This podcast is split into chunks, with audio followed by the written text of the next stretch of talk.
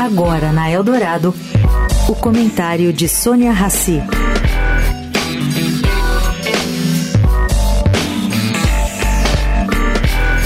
Gente, a greve dos metroviários ontem aqui na cidade de São Paulo para contestar a ideia de privatização da empresa, que sequer ainda saiu do papel, é um sinal claro do que os sindicatos querem mesmo é voltar a ter o poder que tinham antes da mudança da lei em 2017.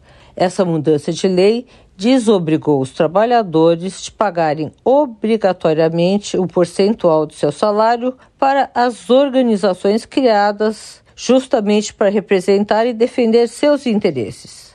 Os sindicatos já foram muito poderosos, mas o poder diminuiu junto com as contribuições que não são mais obrigatórias.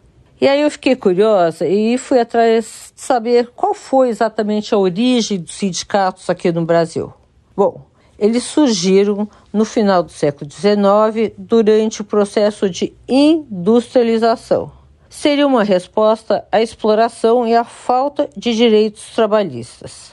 Os sindicatos têm como objetivo principal lutar por melhores condições de trabalho, salários justos, eh, jornadas adequadas e direitos trabalhistas.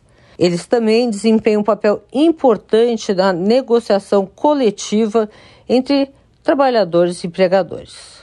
Mas, caro ouvinte, pelo jeito, o próprio trabalhador hoje acabou aproveitando a mudança de lei e deixou de contribuir para essas organizações.